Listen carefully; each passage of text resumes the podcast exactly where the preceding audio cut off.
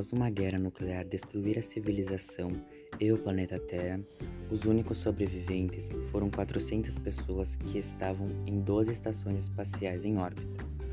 Com o passar do tempo, as estações se juntaram, formando a Arca, pois perceberam que seriam mais fortes juntas.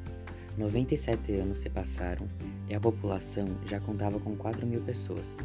Os recursos já estavam limitados, então Visando o futuro, o líder da arca, proclamado chanceler, e o conselho decidiram enviar um grupo de 100 jovens que estavam presos por crimes como gastar oxigênio, desrespeito, agressão, entre outros, para o solo terrestre.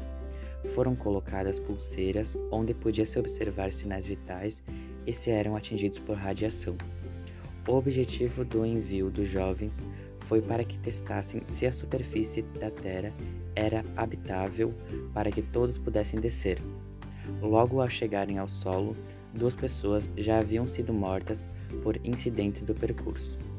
Ao abrirem a, saída da nave, perceberam que o solo já estava habitável e que a radiação não estava os afetando. Agora eles poderiam se adaptar e criar um local para se proteger dos animais e dos possíveis habitantes que ali estavam. Como sobreviveriam? Estavam sozinhos ali? O que enfrentariam?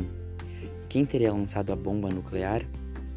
Assista a série The Hungered para poder acompanhar esta realidade paralela vivida pelos 100 jovens e os possíveis habitantes da Terra.